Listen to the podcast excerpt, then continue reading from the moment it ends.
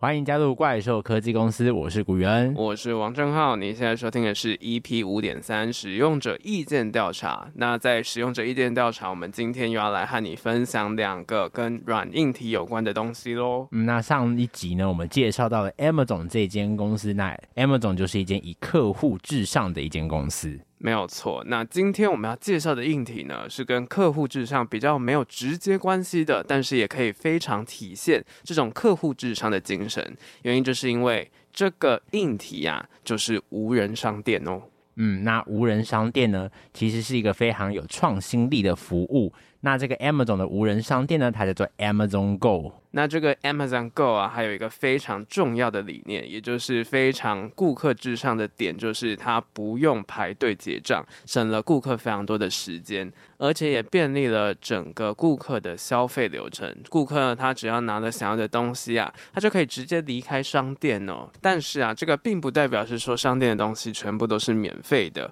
而是 Amazon Go 呢，它透过一个新兴的科技，就是呢，包括自家非常厉害的这个 AWS 的云端运算服务、AI 人工智能，再加上电脑视觉等感应侦测器的科技呢，就运算出了消费者的行为。那这个消费者的行为啊，就会被演算法辨识出来，就是说，诶，他们今天购物嘛，他们到底拿走了什么样的商品？那这些商品呢，就会直接出现在 Amazon Go 的专属 App 的购物车上面，也就是走出商店之后啊，就会非常方便的 App 就会自动把购物车当中的商品进行结账。嗯，所以要使用这一项先进的服务呢，你你必须要先是这个 Amazon 的账号用户，那其次呢，你要下载它专属的这个 App。那目前 Amazon Go 呢，其实只有在美国地区才能使用到。当然啦，不只是在美国有这样子的一个发展。嗯，像是我们前几期的新闻时事单元呢、就有提到 Seven 旗下有一个叫做 X Store 的无人商店，其实就是一个台湾无人商店的一个应用哦。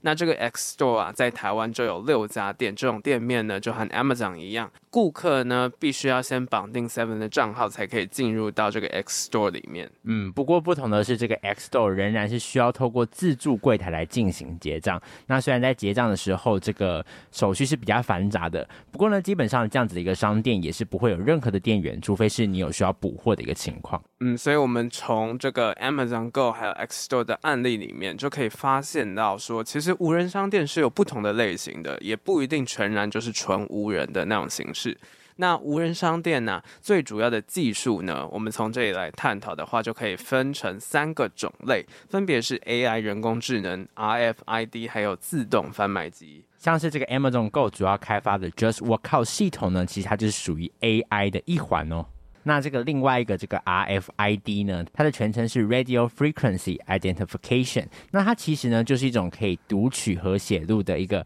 RFID 的一个标签。那卡片内的资料呢，它采取的是一个非接触式的自动辨识系统。嗯，那它的优点呢，就是它可以一次读取多个物品，而且不需要是那种很近的距离啊，就可以读取，然后是有遮挡物也没有关系的状态下，都还是可以读取的。这个通常就会在自助结账式的无人商店里面去做使用。像最后这种自动贩卖机的形式，我想就不需要多说了。那最近呢，其实也开发出这种多元支付方式的自动贩卖机，或是那种啊，就是透过机械来现做咖啡或者是饮料的贩卖机。嗯，这个其实就可以在像是 X Store 它旗下的一个置放机里面就可以看到这种自动贩卖的饮料机器。那我们接下来进行深入讨论的部分，首先我们要聊到的点呢，就是有关于现在全球其实无人商店是面临到一些困境的。原因就是因为啊，无人商店这个想法呢，其实是蛮新颖又很便利的。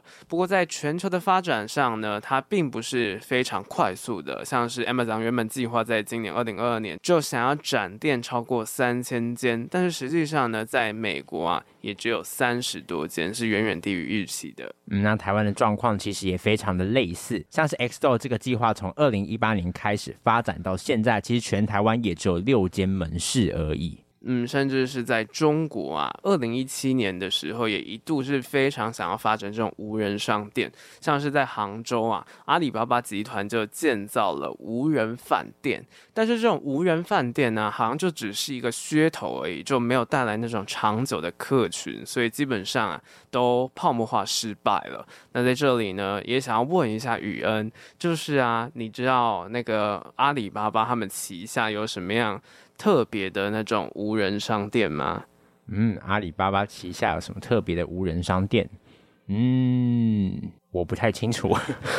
其实就是他旗下有推出一个生鲜商店，叫做河马先生哦。那要不要猜猜看到底为什么会叫河马先生呢？嗯，河马先生哦，河马这个嘴巴很大，所以他应该嘴巴可以装很多东西啊。先生，生鲜倒过来是不是？是这样吗？嗯，其实它也就是像 Amazon Go 一样，就是它是主打想要卖那种生鲜形式，而且是那种高单价，然后是主打是像是有一些海鲜啊、肉品那种东西的。不过啊，这个河马先生呢，其实到现在也看不到什么样的踪迹了。那到底是为什么呢？那这样子看，这种很智能啊，又很有未来发展性的商业服务，到底是为什么会发展的如此缓慢，或者是大众的接受度仍然不够呢？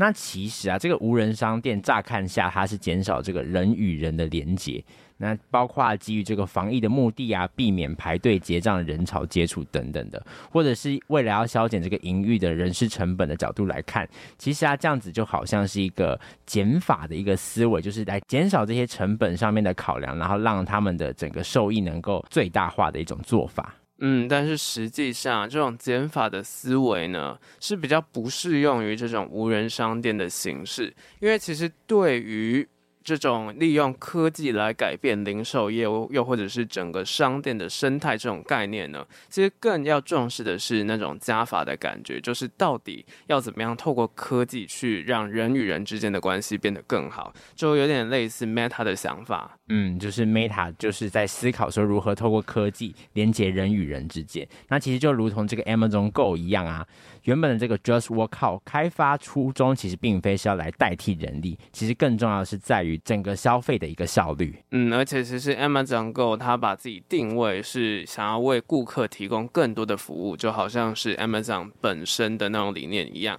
他们也有就有提供像是制作新鲜的食物，所以他们其实就有想要聘请像是厨师团队那种东西，而且就有在美国宣布说他们要增加十万个，包括是软体开发还有仓库管理那种工作，也扩大对于物流的投入，就是想要让用户有那种更便利、更快速的线上线下整合体验。那其实过去啊，大家就会认为说啊，像是这种透过机器人啊，然后来促进这个整个消费的效率啊，或是整个工作的效率，会不会是一种让一般人失业的这种状况？但是实际上啊，这样子的一个机器人的一个使用呢，其实没有阻碍 M 总对雇佣人力的一个需求啦。相反的，其实。M 总呢，在一年内劳动的雇佣其实还增加了百分之四十七。其实也就是说啊，自动化科技的发展相较于淘汰，它其实催生出了更多工作的一个岗位。嗯，虽然最近 Amazon 它又开始在那边裁员，又或者是停止招募，也是看得出来了，这个还是受到景气非常大的影响。即使它也支撑了美国非常多的就业机会。嗯，没有错。那如果说每一个无人商店呢，它其实想要达到是为人创造价值，那这样子还没有发展起来的原因呢，其实更多是来自于这些消费者。因为在这个人类的历史上，其实要如何去正确使用一个更好的工具，其实往往比发明一个工具还更加的困难。嗯，所以 Amazon Go 虽然目前是处于亏损的状态，但是如果它真的实际上会是一个未来的一个趋势。然后就是他们有想办法是那种朝向长期经营的方式去经营这个 Amazon Go 的话，如果是可以让人们越来越习惯这样子的模式的话，相信它之后还是会有一定的发展空间。嗯，也就是说，其实无人商店目前都还是处于前段的这种实验期啦，所以其实有更多的空间去进行一些修正，去和这些早期的使用者磨合出一个最适合的一个服务方式。那这样子也可以让顾客对这样的服务产生更多的一个信任感。好啦，那我们在这里也提出一个给大家思考的地方，也就是零售业它其实本质上面来讲，它是一种服务的产业。那这种服务业呢，如果是拿掉人和人之间的互动，而是改采这种无人的方式，这样的状态它会是有意义的吗？还是必须要就是透过人来进行呢？嗯，不过啊，就是在这样子的一个消费的过程中啊，即便是没有其他人的参与，它仍然不可以改变的是，服务必须要从人为本来出发，这样子呢，才能让消费者来肯定整个机器服务的一个价值。那如果说我们只是一味追求快速而忽略不同人的一个需要的话呢，这样的服务其实最终还是要被淘汰的。嗯，所以其实 Amazon Go 啊，它重点还是必须要让大家可以适应，而且是让不同种类的人呢都可以喜欢上这样子的服务。唯有透过这样子的方式呢，才可以让它的这个 Amazon Go 发展的更好。那讲了这么多，我们再回过头来了解一下整个使用者对于这样子的一个新的科技使用上面的一个心得。那我们这次的使用者，他的名字叫做林雨辰，在使用满意度上面给 Amazon Go 十分里面来到了七点五分。嗯，那他自己是觉得说这样子的一个 Amazon Go 的一个服务，感觉是蛮便利的。如果说在台湾有的话，他会非常想要试试看。而且他提到这个里面的这个防偷窃的功能，其实是非常有意思。那其实他就补足了，光是人工其实也蛮难做到的一个技术哦。那在缺点的部分呢，就是他觉得可能会造成失业上面的冲击，这个是普遍上面来讲，对于新的科技，很多人都会有的感受。再来啊，他就有思考到人类的生存意义呢，是不是就会开始受到这种科技的威胁呢？其实就带到了那种比较哲学的层次呢去思考，也就是他可能就是担心呢，人类的社会体制到底是不是跟得上科技发展的？嗯，没有错。那其实我觉得，对于这种新科技的冲击，其实我觉得不妨我们先停下来想想看，或许呢，这个观察下就会发现，其实这些科技也许是对我们的生活反而造成更多的便利性。嗯，也就是说，其实我们必须要先做的呢，还是要先了解这些科技它到底背后他们想要带给我们什么的，那它的一个价值啊，是不是可以超过人类的？如果不是的话呢，其实我们还是有非常多的机会可以去打造的。嗯，没有错。有关于亚马逊的 Amazon Go 这个硬体，我们就分享到这里。那等等休息过后，我们要进入到我们的软体。这次要介绍的是一款读书软体哦。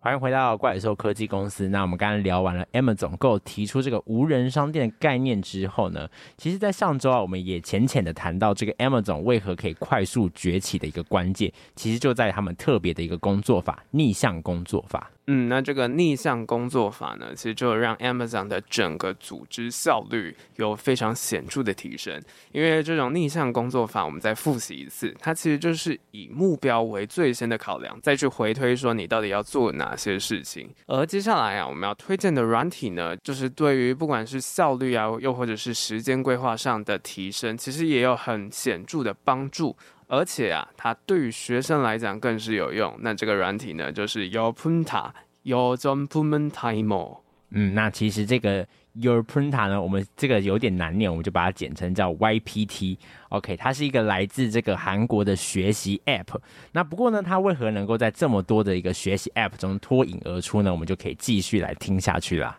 嗯，它其实我们刚刚讲的韩文，它叫做。有装部门 Timer，也就是满怀热情的计时器，会有这样子的昵称，其实就是因为它有非常清楚的时间界面，而且它是由三个功能组成的哦，分别是读书室、读书记录，还有读书社群。那在这个读书室的界面里面呢，它会营造像是一个教室座位的一个界面，让使用者呢可以依据科目呢进入到这个教室。那在上头呢就会按照读书的时间呢去进行排名，让大家可以产生一个竞争的感觉，或是相互。激励的一个关系。嗯，那个人记录的部分呢，它就会透过这个个人在 YPT 的使用情形去分析每天复习的状况，就会有对于不同的科目啊，他们的时间比例、读书到底读了多久，就会进行一个整体的分析，让使用者就可以透过这种对于时间的规划，就去看说，哎，自己今天到底读了什么，来建立具体的读书计划。嗯，那最后一个是读书社群的这个功能，那它就是可以组成一个学习群体来相互勉励。那也可以透过里面蛮特别的功能，叫唤醒功能，可以去叫这个其他在群组内啊还没有上线的同伴一起上线来读书。那里面其实有所谓的这个出席表啊，甚至在群组中还可以透过类似游戏的方式来促进大家产生学习的一个动机啦。嗯，而且一旦你透过这个 app 啊，其实它就像是一般的读书软体一样，它就是一个计时器的概念嘛。所以当你读书的时候，你就必须只能停留在这个 app 里面，因为如果你一旦跳出去啊，它其实就会去暂停它的计时时间。所以其实对于整个控管上面是非常有效率的。不过你也不用担心，是说就是如果你是想要查资料啊，你还是可以稍微按暂停，而且其实里面内建就有提供非常多查资料的方式。所以就是整个界面的设计其实是非常的用心，就是针对整个学习的一个需求来做的一个设计啦。好，那我们回过头来，我们刚刚有讲到说，它其实有透过类似游戏的方式来促使大家学习嘛。那这个游戏其实就是大家必须要争夺时间排名，就是谁的读书时间比较长呢，就会显示在比较前面，这样子去引发那种大家想要竞争的那种感觉。而且这个功能呢，其实对于无法外出自习的学生，又或者是说像是疫情的时候啊，是非常重要的。因为透过网络上面同学们读书的时间呐、啊，就会给自己那种不得不读书的动力。就是因为这样子，它是分秒必争，是透过时间来进行单位计算的。所以这个 YPT 啊，它就营造一种像是冲刺般的感觉，就是大家在上面真的就是会很认真的读书那种感觉。嗯，没有错。那我们接下来就可以深入来讨论说。诶，这样子一个 YPT 这种学习软体为什么会被大家啊、那么的喜爱，或者是说觉得说有这样子一个需求呢？其实关于啊自学啊，或者说这种下班进修，是这个时代大家其实蛮关注的一个议题啊。特别是对科技业界来讲，这件事情又尤为重要。那像是我们之前在讨论这个企业的部分啊，其实就有提到说贝佐斯他会开书单跟高管一起读书哦。嗯，而且其实他非常推崇的就是《黑天鹅效应》这一本书。不过讲到读书啊，很多人往往一开始就是说，哦，我要读书，我要读书，但是可能稍微制定了一下计划，不到一个月的时间呢，可能就发现自己做不到，就决定。哎，算了，就失败好了。又或者是另一种情况，他其实实行了一阵子之后，他不知道自己的学习状况到底怎么样，感觉就是在原地打转，所以他也干脆就放弃了。其实很常遇到这样子的状况。嗯，这种情况我真的也是蛮感同身受的啊。过去在学习语言的时候，就会非常有这种感受，就是哎，今天读了十个单字，明天读了十个单字，但是总觉得自己好像对于这个语言没有更加的熟悉。不过会有这样子的原因呢，或许你可能就是缺少了一个。社群，那其实社群共学呢，这个概念呢，最近真的是非常的一个盛行。这种新形态的学习方法，它其实可以帮助你达成这样的目标，还有让你有一种跟一群人一起成长的感受。嗯，YPT 它其实就是透过这种社群共学的概念作为核心开发的一种读书软体。那这种社群共学的群体可以是大的，也可以是小的，只要是大家有一个共同的目标呢，都可以在 YPT 上面组成一个群组。但是呢，你如果有一个目标呢，其实是还不够的，因为要维持这样子一个共学的群体呢，你就必须要确保每一个人都在进度上面，让成员之间建立这样子一个责任感，互相的去督促彼此。那一旦有人进度落后太多呢，他他就极有可能会脱离这个社群，甚至间接导致整个社群的一个瓦解。嗯，那除了这个目标和整个社群共学要在进度上面，其实还有一点非常的重要，就是系统化学习。就是我们必须要去追踪每个成员的学习进度，让大家可以在一个个步骤之中确实而且是逐步的进步。就有点像是传统我们在开读书会的那种感觉，大家都必须要掌握自己还有其他人的状况。那其实要达到这样子的模式呢，就必须要透过内部的定期考核，让大家确认好自己的学习效果。这个也是在自学上往往比较困难一个点，因为通常不太会有人会自己制定这种考核的机制给自己啦，所以就是，嗯，这个也是算是社群共学的一个好处。那最后呢，其实就是及时的回馈啦，因为社群最大好处就是说可以教学相长嘛，就如果有不清楚的地方，你就可以马上问其他或许他知道的人来弥补自学无法解决的这种问题。那不过呢，就是这个没有朋友的情况呢，怎么办呢？那或许啊，像是 YPT 这种读书软体呢，就会是一个非常好的解决方案啦。嗯，不过其实 YPT 它提供了非常不错的方式，就是它透过时间而且是透过大家共学的方式来刺激大家的读书，这点感觉就蛮不错的嘛。但是其实就有人质疑是说，像是 YPT 这种是透过排名去刺激学习的方式，它是一个好的办法嘛？因为它相形之下，不就是在继续加深的那种竞争的模式嘛？对于学习来讲，它真的是一个好的循环吗？对啊，其实大家有时候甚至会为了这样子一个排名、啊，它就只是挂网而已，反而就失去了这种学习的一个本质啦。不过，我觉得有时候这个学习的心态还是在乎说你自己啦，就是你怎么样去看待这个读书的一个时间对你的意义。嗯，没有错，其实就是学习这件事情本身就是每个人的节奏就是不太一样的。而这种科技呢，它相较而言，它是透过量化的方式帮你具体去分析说你到底读了什么，但是实际上呢，你到底有没有读进去，这个还是要看你自己，而这个就还不是现在科技可以达到的地方。嗯，那最后我们就留下一个思考，就是说，你对于透过排名刺激学习的这种软体 YPT，它是会吸引你去使用的吗？还是你觉得有什么样更好的方式呢？像是宇恩自己觉得 YPT 这种形式就不会是我非常适合的，因为我自己的读书的步调会很缓慢，所以反而会很容易拖累这种社群共学的一个群体啦。那不知道郑浩是怎么样看这样子的一个软体的？嗯，我其实之所以会接触在这个软体啊，就是前阵子，也就是去年我在准备韩检的时候呢，其实我就有使用这个软体来督促大家一起学习，因为那个时候我算是一个团体的召集人，就是希望大家来跟我一起读韩文，也就是透过这样子的形式建立一个平台，让自己还有其他人都有压力，就是感觉说，嗯，我们就是必须要读书，每天就是要签到，透过这样子的方式，就是真的就是有点类似那种。冲刺般的概念，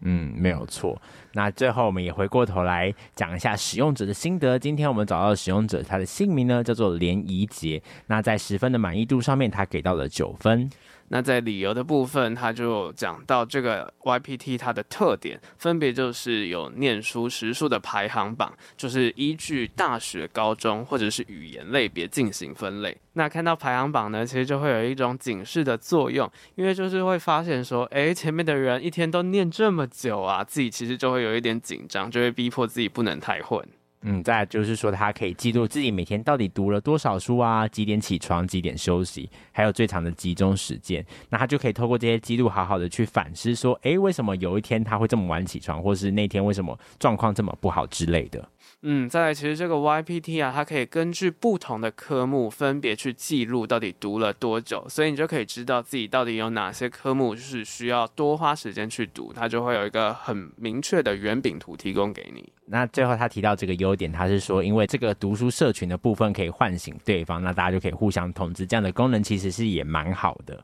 你缺点的部分呢，他就说到说，真的很多时候会忘记计时，所以在上面的一个时间其实也只是参考而已。那再就是说，其实很多人在上面真的是挂机而已，就是事后再问他说，哎，你昨天怎么这么长的时间在上面？然后他说，其实我也没在读书，这样子的一个情况啦。嗯，但是我也是觉得这个确实是这个软体的一大限制，就是其实我们有时候读书呢，我们并不会全然的就是在那个状态上面，有时候其实我们是必须要抽换模式的。那如果在抽换模式之间，还是必须要使用这个软体进行调配的话，那相对而言呢，这个软体就变成是一个框架，我们就会被这个东西绑住了。所以我觉得其实这种计时软体呢，它相当程度来讲，也并不是一个最好的方法。嗯，所以最重要，大家还是要找到自己一个读书的步调，然后更重要的是知道自己现在的需求是什么，那才是最重要的事情。那有关于亚马逊的一个硬体跟软体，我们就分享到这里。我是王正浩，我是古元，大家拜拜，拜拜。